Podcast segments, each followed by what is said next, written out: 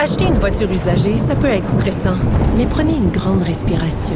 Et imaginez-vous avec un rapport d'historique de véhicule Carfax Canada qui peut vous signaler les accidents antérieurs, les rappels et plus encore. Carfax Canada.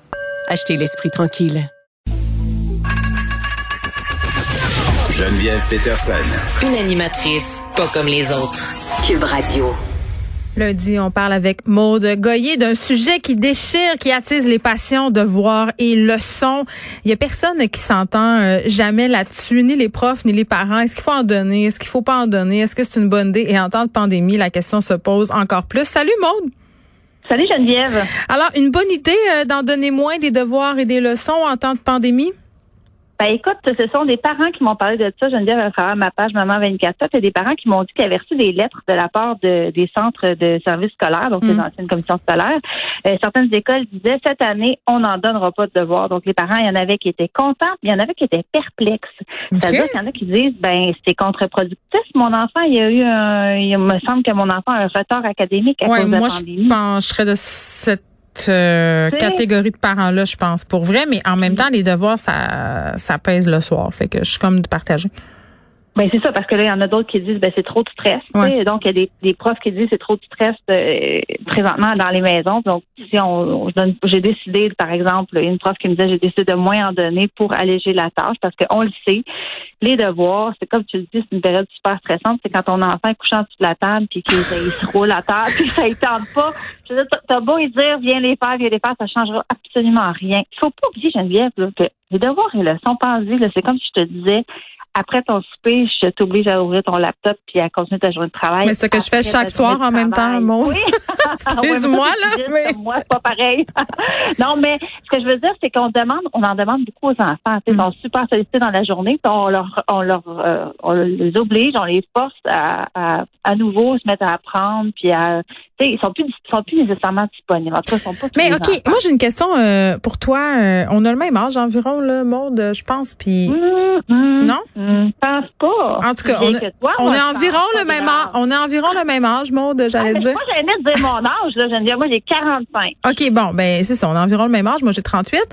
Euh, et puis, je me dis, on dirait, puis c'est peut-être moi, là, euh, que les enfants ont plus de devoirs que dans mon temps je regarde ça, là, les trois enfants, ma fille est en cinquième année en ce moment, c'est 30-45 minutes de devoir chaque soir.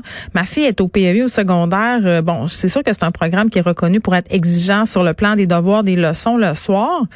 Mais j'ai vraiment l'impression, ou c'est moi qui oublie trop vite, là, que nos enfants ont davantage de devoirs que nous, on en avait. Mais je suis pas sûre. Il n'y a pas d'études. En tout cas, j'ai pas rien vu passer sur l'évolution des devoirs au Québec. Ce que je peux te dire, par, par contre, c'est que dès 1989, il y a un livre qui est sorti qui s'appelait The Battle Over Homework. Ça n'a pas été traduit, mais la bataille des devoirs euh, par un psychologue où ça exposait justement la tension que pouvaient générer les devoirs entre les parents et leurs enfants. Donc, les parents séparés aussi. Il là là. Ben oui. Déjà, on en parlait. Déjà, on en parlait de ça, puis on démontrait, et il y a toutes les études, dire, ont démontré qu'il n'y a pas de, de corrélation entre les devoirs et les leçons au primaire et la réussite scolaire. Mais les leçons, je suis pas sûre, parce que si ton enfant étudie pas ses mots dictés ou ses calculs, euh, addition, subtraction. Ah, mots étiquette. Ah, les hosties. Excusez. ça devient chercher, hein. Ben, c'est ça. Mais ah, moi, j'ai ça. Ben c'est ça, mais les parents, on est, on est tous comme ça. Donc, c'est, ça se demandait en fait, c'est quoi les avantages? Tu les études que ça dit, Geneviève, c'est que ça, ça, aide à gérer le temps, le matériel, s'organiser, planifier. Tu sais, l'enfant, il faut qu'il planifie. C'est quoi mon matériel, de quoi j'ai besoin, il faut qu'il s'installe. C'est ça les avantages. C'est une espèce de structure qu'on donne à l'enfant. Mais il y en a déjà assez de la structure, tu trouves pas? Ben, mais de façon autonome.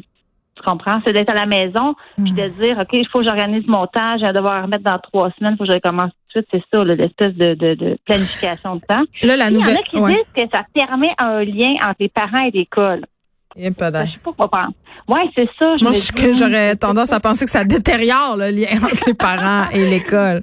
Puis il y a comme des modes hein, dans les devoirs. Là, la nouvelle mode, c'est de donner des devoirs pour la semaine.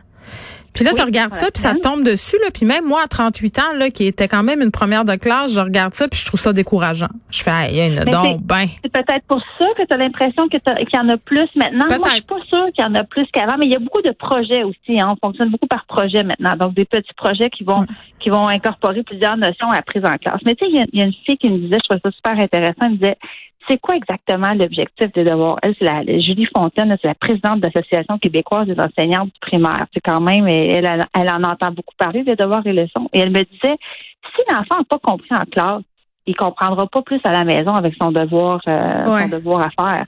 Et s'il a compris en classe, ben pourquoi tu y en donnes? Il a déjà compris de le saisir, alors pourquoi lui, lui, lui en remettre? Fait que c'est pas clair l'objectif des devoirs et leçons. Et ben, c'est clair qu'ils veulent nous euh, faire suer, c'est ça, c'est clair. c'est ça. Je ne sais pas si c'est ça. La, la, la, euh, tous les parents se sentent comme ça. Tous les parents. Euh, à l'école, ils font une grande réunion à chaque année, mode, puis ils se disent comment on pourrait faire pour en pelleter encore plus dans le cours des parents? Non, je blague, mais quand même, c'est comme ça qu'on se sent. C'est comme ça qu'on se sent quand même. C'est comme ça qu'on sent. Mais la, grosse évolution du côté des devoirs et leçons, c'est quoi? C'est l'aide qui est fournie à l'école. De plus en plus, il y a des organismes aussi, puis il y a des services d'aide à, à l'école même, pendant le service de, garde, par exemple, qui mm. vont euh, qui vont déployer des services pour aider les enfants dans leurs devoirs et leçons. Ça, c'est une grosse tendance. ça, c'est quand même récent, là, je, te dirais, euh, euh, cinq, dix dernières années où on voit vraiment une explosion de ce côté-là. Fait que ça, ça peut être le fun. Si, on est capable de, de, que les enfants sont capables d'avancer leurs devoirs, ben ça fait ça de moins à faire à la maison n'est-ce pas? Puis, ben, on peut se demander c'est quoi un bon devoir? J'ai posé cette question-là à une chercheure, puis elle me disait, ben, il faut que ça soit en lien avec l'apprentissage. Il faut qu'il soit bien expliqué par l'enfant, puis il faut que l'enfant comprenne l'objectif. si l'enfant, il sait pas exactement pourquoi il fait ça, c'est pas en lien avec quelque chose qu'il a appris dans la journée, ben l'objectif ça, ça marchera pas. Ça va pas, ça va pas l'aider. Il faut que ça vienne bonifier, il faut que ça soit le fun, euh, tu sais. Puis euh, c'est ça. Puis je sais que je sais que je sais que c'est pas le problème euh, des gens là, mais tu sais quand tu as trois enfants, ça fait beaucoup de choses à faire le soir. Pour vrai là, s'il faut que tu supervises les devoirs de chacun en plus de faire le souper, en plus de tout faire. Euh, moi je disais des statuts littéralement de détresse là récemment euh, sur Facebook là, des mères et des pères qui étaient plus capables le soir là d'avoir l'impression de s'asseoir à 9h30 là. Tu sais, à un moment donné, là, quand tu as fait les devoirs, les leçons, que tu as lavé tout le monde, que tu sais, à un moment donné, là, on peut-tu avoir un break? C'est de la charge mentale, puis en temps de pandémie, ben on le sait, ça a été multiplié cette affaire-là. Donc on, on se retrouve euh, des fois par l'école. Imagine le nombre de parents qui font l'école à la maison, ou en tout cas que les enfants sont là deux semaines parce que la classe a fermé. Je veux dire, ça se compte par centaines, là, tout le temps, à chaque semaine après semaine, il y en a qui ferment. Donc euh, ça, oui, ça rajoute une charge. Puis idéalement, euh, ce que j'ai lu, c'est à peu près là, disons à partir de la cinquième année, 10, 15 à 15 minutes, trois fois par semaine, très ciblé des devoirs très ciblés. C'est des devoirs où est-ce qu'on on se ressent sur l'essentiel. Épeler les, non, les enfants, il faut que tu apprennes par cœur. C'est fait pour ça. Là. Moi, je, serais plus leçon que devoir. sais, À ah go, on hein? révise nos tables. À go, on apprend nos mots. Là. Laisse faire les, feuilles de devoir. Laisse faire les travaux puis les affaires qui servent à rien là, parce que tu es fait dans le jour. sais, à un moment donné... 10 à 15 minutes, trois fois par semaine. En tout cas, moi, j'ai, j'ai, pas ça chez moi. Bon, j'en ai un au secondaire, c'est une autre histoire. Mais quand même, ce qui est démontré par les études, puis c'est, ça, c'est ma conclusion, je dire, le plus important, c'est la lecture. Idéalement, dans un monde idéal. Mais ça devrait pas être un devoir, moi. Ben non, je sais, mais c'est ça. le temps libéré par les devoirs, devrait euh, devrait donner à la lecture. Que, que tu lises. Moi, je lis encore avec ma, fille de 11 ans, elle lit, elle lit des petits romans, mais elle aime donc ça quand on j'ai un album, j'ai quelque chose à lui montrer, puis on lit ensemble.